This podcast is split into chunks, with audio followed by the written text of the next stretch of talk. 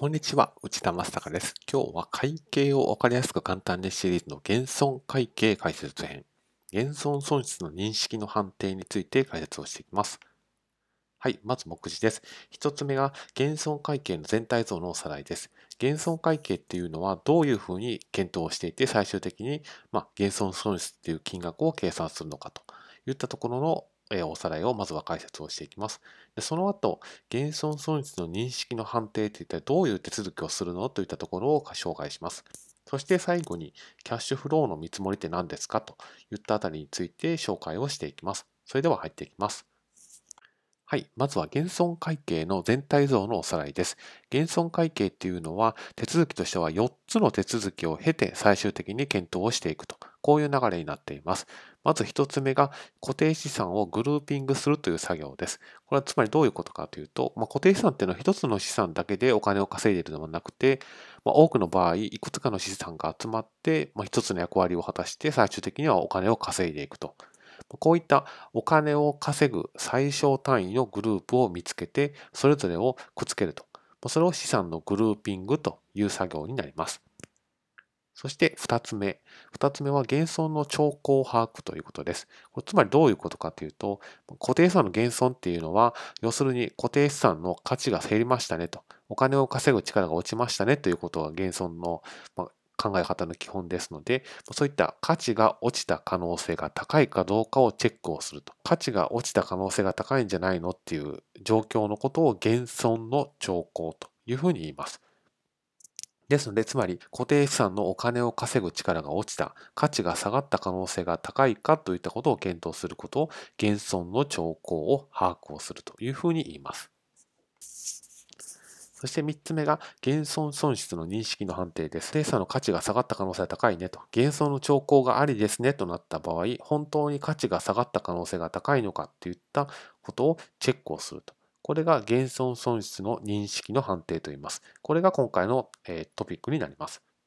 そして、そこでも、ま価値が下がった可能性が高いですねとなった場合に、減損損失は具体的にいくらですかという金額を計算をすると。これが4つの手続きになります。では、減損損失の認識の判定ってどういうことなのかっていうのをこちらで紹介をします。固定資産の減損会計では、お金を稼ぐ力、固定資産がいくらお金を稼げるのかといったところに注目。このお金っていうのを、お金を稼ぐっていうことをキャッシュフローと言いますけども、これに注目しています。で、このお金を稼ぐ力が母価を、固定資産の帳簿価格を下回っているんであれば、減損損失を詳しく計算をするというふうに流れていきます。で、お金を稼ぐ力っていうのは、まあ、将来の話になっていきますので、まあ、今のお金と将来のお金は価値が違うと。ですので、今のお金の価値に直す作業、割引計算という作業をしますけれども、この減損損失の認識の判定では、割引計算はしない数字、しない金額で検討をします。ですので、帳簿価格は例えば1000円だとします。そして割引前のキャッシュフローが700円だとします。そうすると、母価は1000円って書いているけれども、この固定資産は将来的にお金を稼ぐ力は700円しかないですねと。そうすると、減損の損失の認識の判定で、まあ、これは減損損失を認識しなきゃいけませんねという結果になると。で、このキャッシュフロー700円っていうのは、将来のお金の合計ですけれども、それは割引計算をする前の金額ですよといったふうに言ったところを注意した上で、減損損失の認識の判定をしていきます。では、このキャッシュフローって何なのか、キャッシュフローの見積もりはどうするのかというところが次のトピックです。会社というのは基本的にはお金をたくさん稼ごうと思って活動をしています。ですから会社は固定資産を使って最大限お金を稼ぐはずです。固定資産を使ってお金を稼ぐ方法には2つあります。1つ目が売って稼ぐってことです。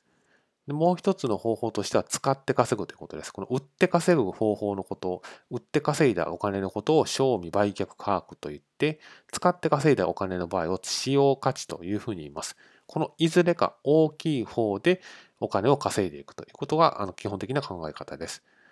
使った方が稼げるんだったら会社はずっと使い続けるでしょうし、売った方は稼げるんであれば、会社はそのタイミングで固定資産を売ってしまうと。そのいずれか高い方で会社は稼いでいくでしょうから、そのいずれか高い方を減損の損失の認識の判定では使っていくということが減損会計の基本的な考え方になります。以上です。今後もこの動画では難しい会計を分かりやすく簡単に解説した動画を更新していく予定です。もしご関心がございましたら励みになりますので、ぜひチャンネル登録をしてみてください。ご清聴ありがとうございました。